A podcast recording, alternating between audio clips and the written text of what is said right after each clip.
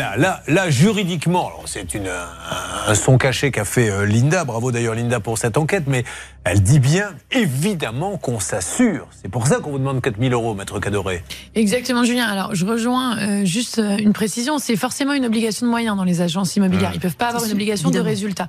En revanche, moi, j'ai trouvé de la jurisprudence qui dit que notamment que commet une faute une agence matrimoniale qui présente un candidat qui est en instance de divorce, donc exactement votre cas, euh, à, euh, à, une sans l'avoir informé de sa situation. Non mais attendez, ils n'ont pas une obligation de résultat, ils ont une obligation de moyens.